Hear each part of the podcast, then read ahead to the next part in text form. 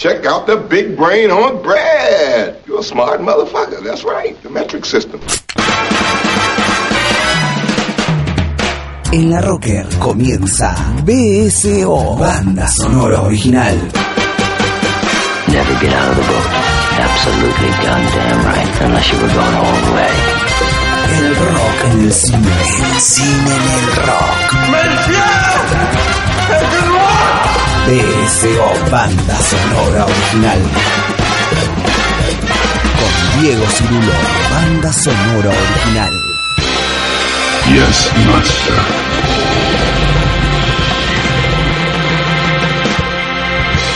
Shut the fuck up, Donnie.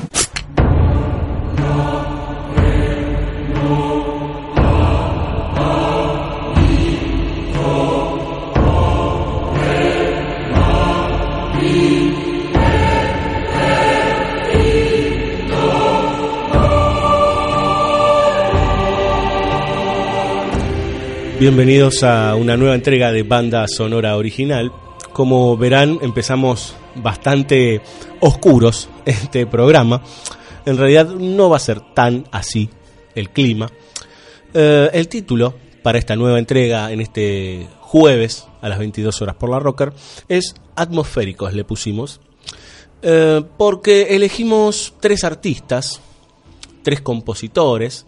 eh, uno de ellos es una banda en realidad que tienen que ver eh, toda su carrera prácticamente, o gran parte de su carrera, tiene que ver con las bandas sonoras, o han estado ligados estrechamente con las bandas sonoras, eh, y muchas de sus composiciones son muy recordadas, y no solamente por el cine, eh, particularmente por construir atmósferas muy especiales, muy particulares, eh, al señor que estamos escuchando, que es el que dio pie al comienzo de este bloque, es el señor Vangelis, ¿sí?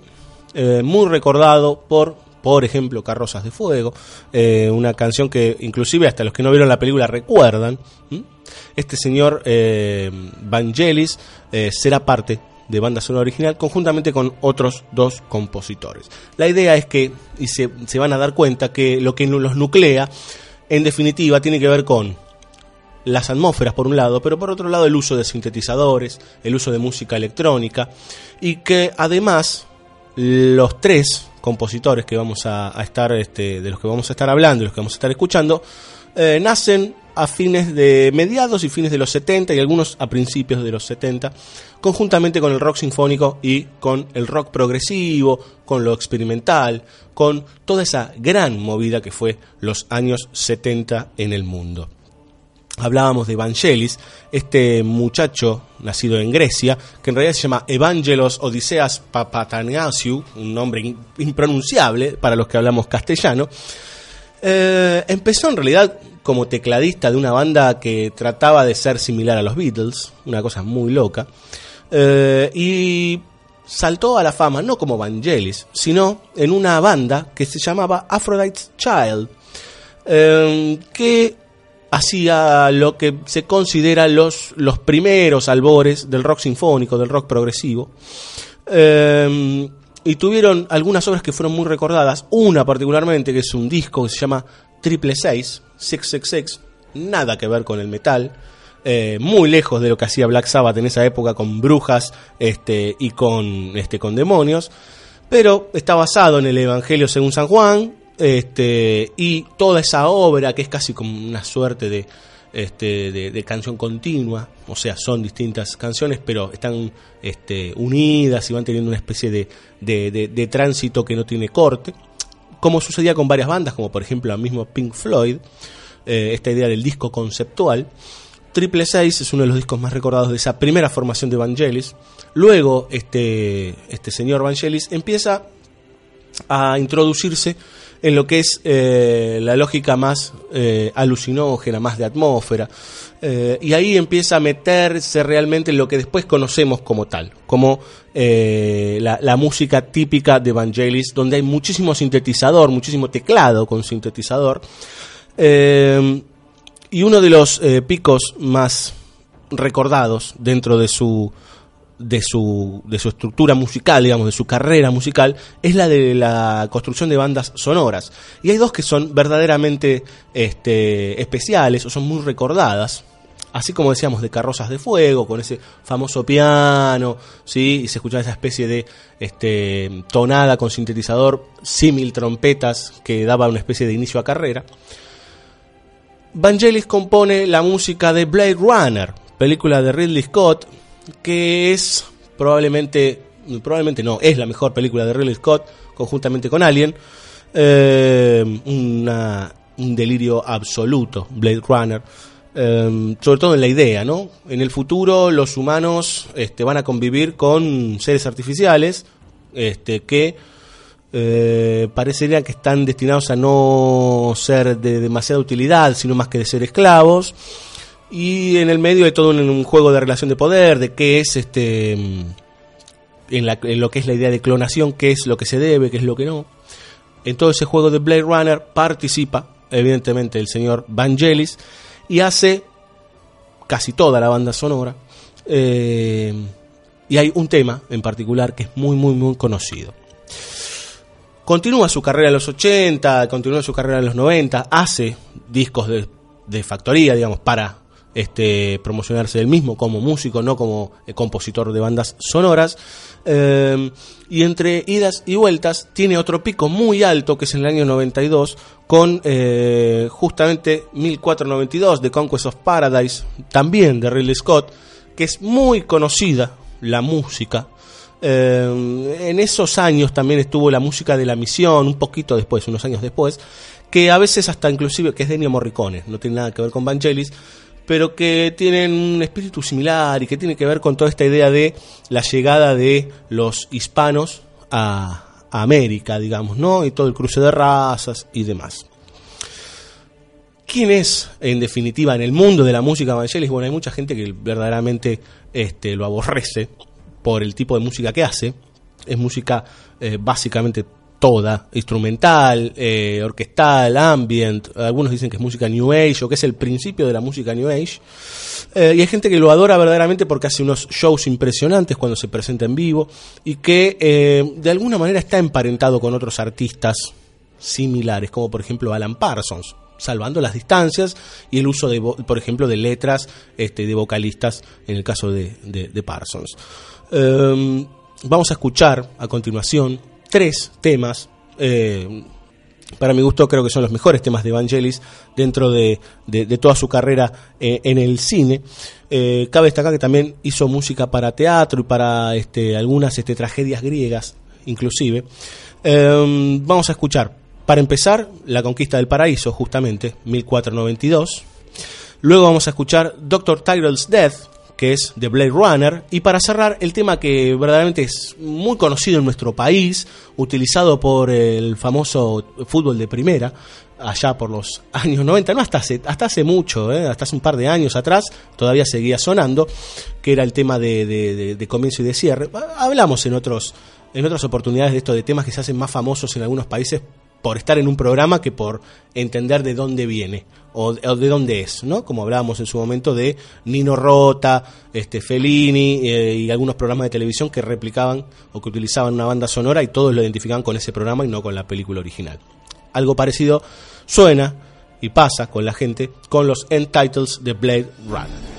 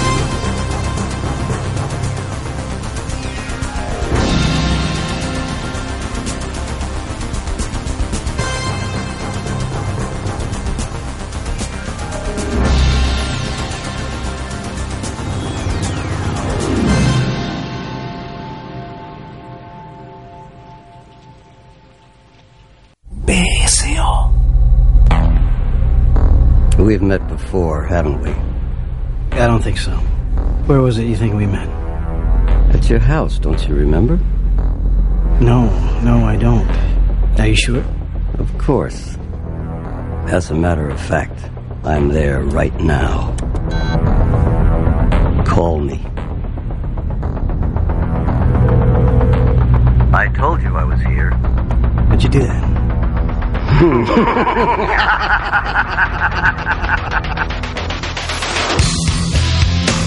BCO. Banda sonora original.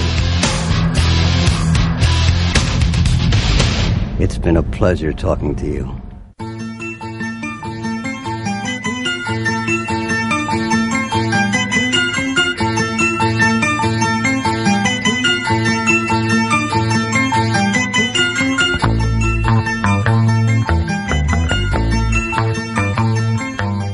Les puedo nombrar algunas bandas, como por ejemplo Genesis, King Crimson, ¿sí?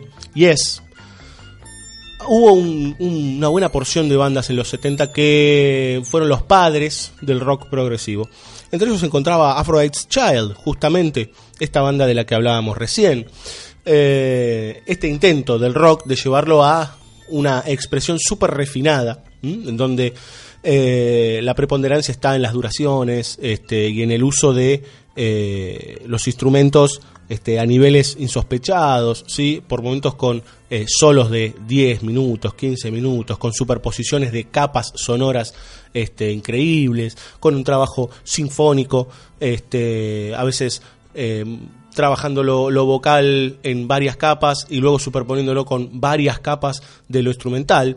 Bueno, hubo una, una, como decíamos antes, una gran cantidad de bandas y que de alguna manera, mínimamente, tuvieron que ver con el origen de Goblin, ¿sí? No directamente, sino por influencia, eh, llegaron a la conformación de Goblin, que es una banda italiana que se forma también en los años 70. Eh, Goblin en realidad viene de Cherry Five, ¿sí? que era una, una banda anterior, eh, y de repente se construye esta banda.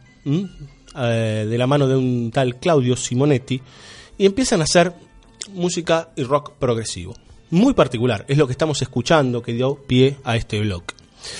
Eh, son más famosos por la música que han hecho para cine, para films, o sea, las bandas sonoras originales que han hecho, que en realidad sus discos por fuera. Es cierto que en realidad Goblin no es una banda muy famosa a nivel mundial. Es conocida en el mundillo del, degustante del, rock, de un rock particular, del rock este, como más eh, de paladar negro. Eh, pero también están muy ligados, como decíamos, al cine y a un cierto tipo de cine. Al cine de terror, y más específicamente al cine de terror italiano de los años 70. Y más específicamente al cine de terror de Darío Argento. ¿Mm? Si uno revisa la discografía de Goblin, sobre todo desde el 75 hasta mediados de los 80, están estrictamente ligados a este, Darío Argento.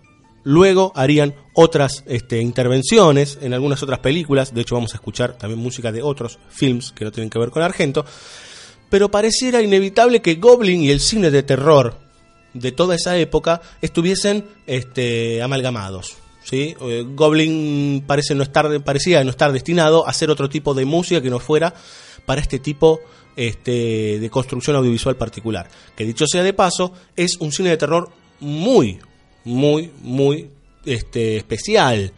Eh, no estamos hablando ni del ni de cine de terror de, por ejemplo, los asesinos seriales como Freddy Krueger, sí, este o el loco de la motosierra, sino eh, hablando de Argento, de un terror por momentos de corte psicológico, muy sangriento, mm, casi al borde de- del cine de horror, eh, y a su vez con costados completamente surrealistas, por momentos delirantes, ¿sí? Eh, oníricos completamente, o sea, eh, introducciones en las eh, narraciones completamente voladas y llevadas este, al extremo, a veces con figuras que no se sabe de dónde están saliendo, este, y con montajes verdaderamente delirantes, subjetivas, este, que a veces a uno lo dejan completamente desorientado. Entonces decíamos, está muy emparentado este rock bastante este, siniestro de Goblin. Ahora cuando escuchen se van a dar cuenta. Eh, siempre las melodías juegan con cierta agudeza, con este y con el- un ritmo particular, así con boom, boom, boom, que es como un golpe que va marcando casi como un latido de corazón, este que va generando una atmósfera muy pesada y que a uno lo va eh, poniendo tenso, lo va manteniendo en vilo. Cabe destacar que esta banda italiana fue y vino 20.000 veces en cuanto a su formación. Digamos, la formación original creo que este, se mantuvo hasta el año 78 y después se fueron este, juntando, otra vez separando, cambiando algunos intérpretes. Eh, bueno, fue variando hasta que este señor Simonetti armó Claudio Simonetti, o eh, creo que se llama así, sí, Claudio Simonetti Goblin, que es la actual formación. Por otro lado hay otro Goblin que sería como, como lo que sucede con Creedence, ¿no? Que hay dos versiones. Este hizo esta Claudio Simones Goblin, donde sigue su camino como, como era la banda allá por los años eh, 70. Ahora, decíamos que así como está ligado al cine de Darío Argento, también está ligado a otros que también son cines de terror, pero por ejemplo a Miguel Soavi y a George Romero, un maestro del cine de suspenso fantástico y de terror, el padre de los zombies. Es por eso que vamos a escuchar tres temas de Goblin, en realidad tres piezas. Vamos, eh, perdón, son cuatro piezas. La primera pieza es el tema de Dawn of the Dead, ¿sí? que se conoció en Europa y acá como Zombie. Si no recuerdo mal, es Zombie 2. Eh, hubo dos versiones. En la, versión para Europa musicalizó Goblin y en la otra hay como partes que no, o no, no está Goblin. Es bastante raro, como cambiar las musicalizaciones dependiendo este, de las zonas en el mundo. Vamos a escuchar Lotte, ¿sí? de la película La Chiesa, que es la iglesia, si no, si no recuerdo mal, eh, del año 89, dirigida por el director que habíamos nombrado antes, Michele Soavi. Y a continuación vamos a escuchar Black Forest, de la gran película de Argento, Suspiria, ¿m? 1975, justo cuando estaba empezando Goblin. Y para cerrar, vamos a escuchar Waiting Death, de Tenebre, también del año 1981, de Darío Argento.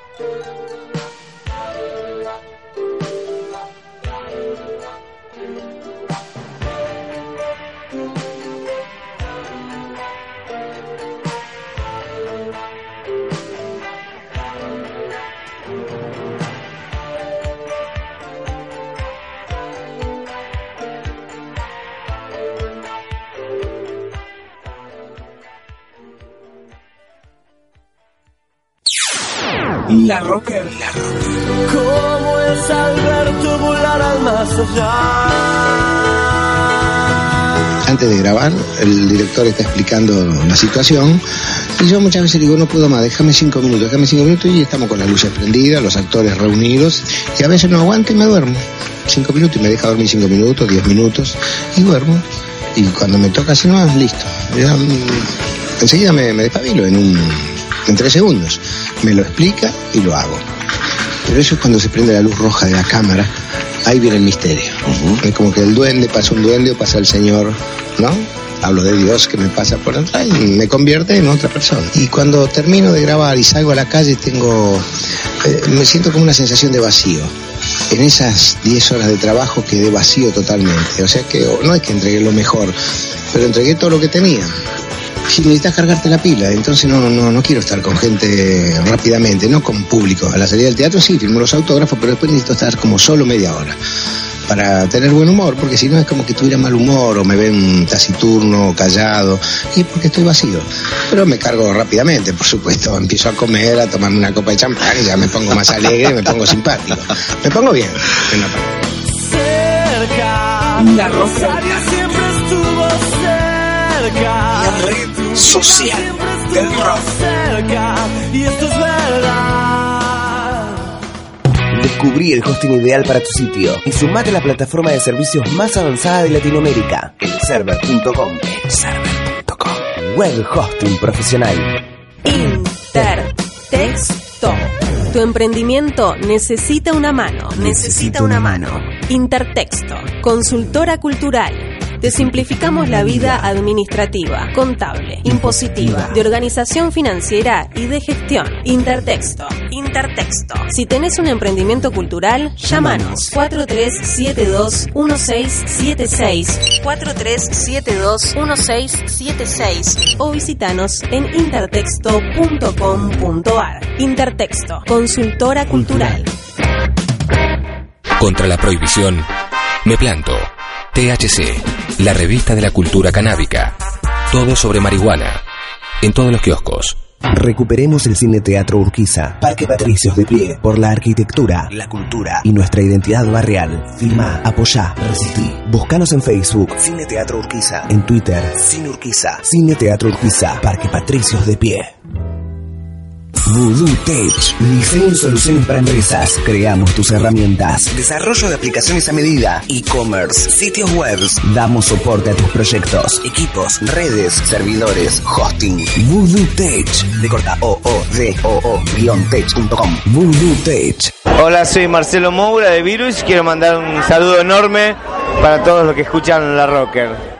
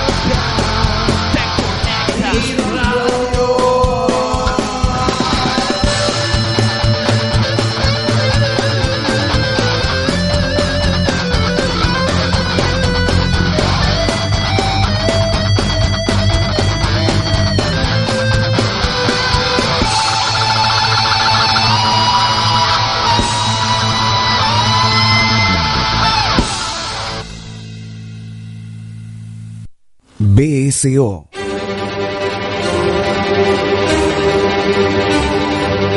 Keep your friends close, but your enemies closer. Banda sonora original.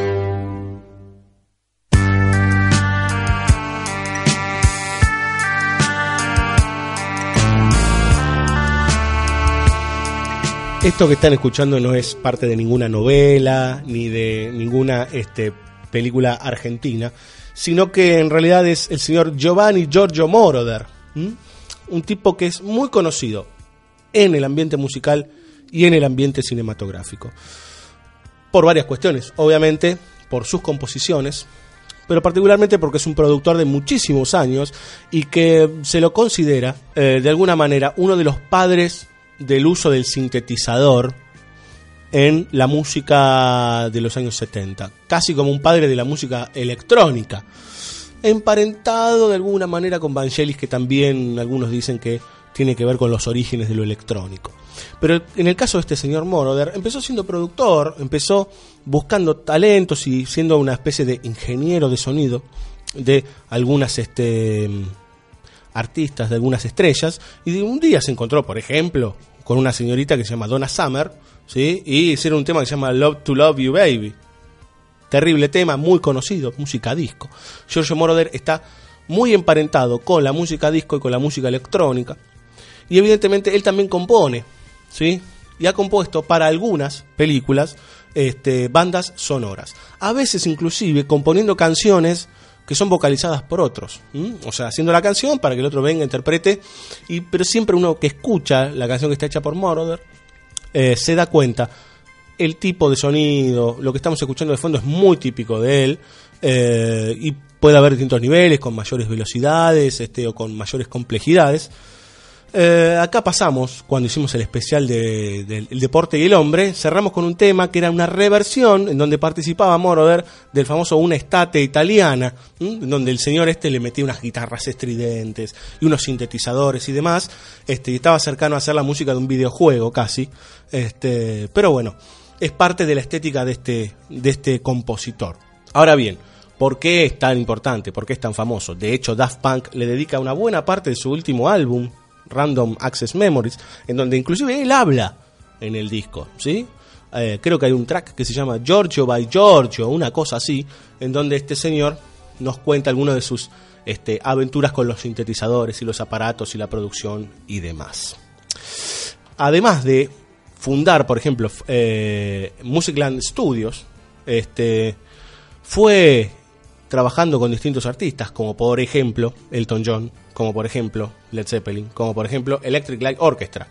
Todos ligados a la alta esfera del rock, el pop, el disco, digamos, ¿no? O sea, un tipo que está este, con los grandes. Ahora bien, volviendo al tema compositivo, eh, en el año 1984 hace, compone en realidad, buena parte de la resonorización de una de las más grandes películas que dio la humanidad, que es Metrópolis, del año 1927. Eh, esa versión de Metrópolis, que creo que duraba una hora y media, en donde, por ejemplo, canta Queen. Muchos recuerdan, eh, aquellos que estudiamos cine en los 90, por ejemplo, y los que estudiaron antes también, que cuando íbamos a alquilar para ver, que nos decían vayan a ver Metrópolis, nos daban esa versión, ¿sí? la versión musicalizada por Queen, ni siquiera una, una de orquesta. Y nos decían, ah, la versión de Queen. No, no es la versión de Queen, es la versión de Giorgio Moroder con varios intérpretes que están junto con él. Él fue el encargado de prácticamente componer toda la música de esa este, nueva banda sonora de la gran obra que trata sobre la liberación que es Metrópolis de Fritz Lang. Esto sucedió en el año 1984. Pero el momento de mayor éxito como compositor de bandas sonoras probablemente ha sido este, con la, la composición ¿sí? De, de, la música para Expreso de Medianoche, película del año 78 de Alan Parker. ¿Quién es Alan Parker? Bueno, el director de, por ejemplo, The Wall, película a la que hemos dedicado un programa entero. Acá, otra película que tiene que ver sobre la liberación. Expreso de Medianoche en nuestro país fue un hitazo. ¿sí? Mucha gente la vio y mucha gente recuerda la música. Lo que está sonando de fondo con lo que empezamos es parte de la banda sonora de Midnight Express, Expreso de Medianoche. Vamos a escuchar tres temas de este señor Moroder, eh, que la verdad es bastante extrema la música que hace eh, y puede a veces este, sonar un poco... A ver, puede ser un poco complicada de escuchar si uno no está acostumbrado a este tipo de sonido, que desde mi punto de vista hoy es mucho más difícil para mí hay ciertas composiciones, hay ciertos compositores que no tienen límite de edad, no envejecen. Yo creo que la música de Moroder es mucho más difícil de digerir hoy, mucho más difícil, porque pareciera estar enmarcada en 20 años, ¿no? Entre mediados, menos todavía, mediados de los 70 hasta fines de los 80, y ya, digamos, ¿no? Eh, como es muy difícil encontrar que eso haya seguido o que se haya abierto a otros artistas o que se haya convertido este, en algo eh, que, se haya ramificado, por ejemplo, ¿no? Es, medio difícil, como que tuviese cierta fecha de caducidad, ¿no? Pero bueno, eso no quita que pueda ser este, genial para algunos, digamos, y que además Moroder tiene un muy buen lugar en la historia de algunas películas de los 70 y los 80, y como productor y como compositor, ni hablar. Escuchamos a continuación Machines, que es parte de la banda sonora de la reedición de Metrópolis en el año 1984. Vamos a escuchar el opening Istanbul, que es parte de este Expreso de Medianoche, película de Alan Parker. Y para cerrar, volvemos otra vez con el señor Brian De Palma, con el tema Tony's Theme, perteneciente a Scarface, de la cual hizo toda la banda sonora. Ahí va.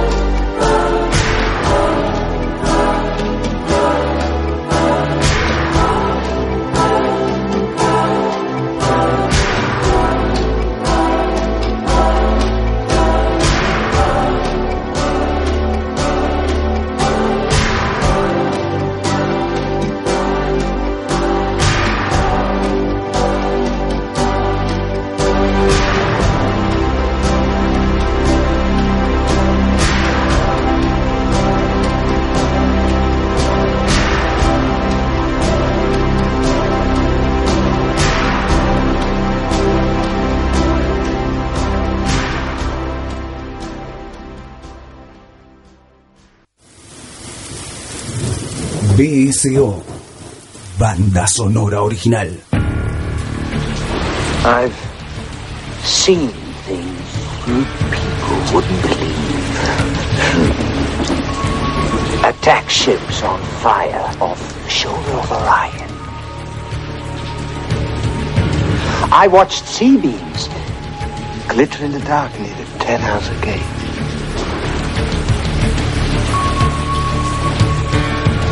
All those moments will be lost in time. Like tears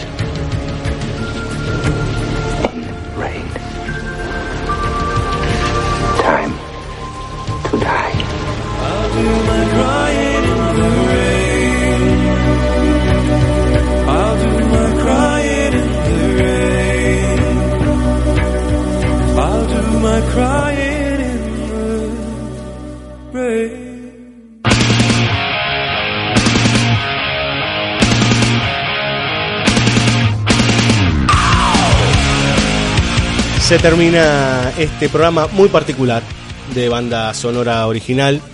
Casi que en realidad no escuchamos palabra alguna, no hubo lyrics en todo este banda sonora original, por eso se llama atmosféricos. Podríamos haber puesto instrumentales también, ¿sí? O delirantes. Eh, tres este, movimientos, tres formas de ver la música instrumental muy particulares, ¿sí? Vangelis con toda esta idea casi este, etérea y celestial, Goblin con toda la lógica infernal, en realidad, la contrapartida oscura, este, con unos sintetizadores súper violentos, y después Giorgio Moroder, que es casi como un compositor ultra pop, ultra tecno, este, una, un adelantado para su época, que supo ponerle música a una época muy particular, que fue entre los 70 y los 80, ¿m? y que luego, bueno, hubieron cambios de época, ¿sí? hubo alguien ahí que de repente dijo, el rock así no va más, la música así no va más, el, el pop se murió y hay que reinventarlo y vinieron los 90, ¿no? Es otro cantar.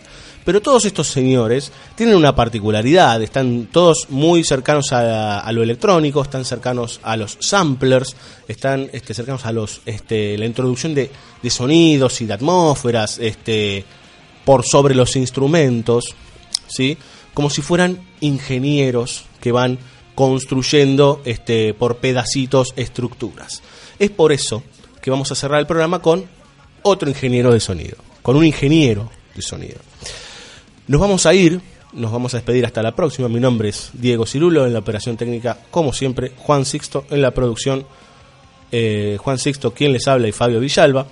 Eh, no nos vamos a olvidar de contarles que las, en esta semana, en realidad el fin de semana, en el Malva van a poder encontrar algunas este, películas, por ejemplo, el eh, viernes 26 van a poder ver a las 8 de la noche La ballena ballena, una película argentina bastante interesante. Y el sábado 27 a las 8, Mauro de Hernán Rosselli, una película que ha tenido buenos comentarios eh, de, de crítica y que ha ido bastante gente a verla al Museo de Arte Latinoamericano de Buenos Aires.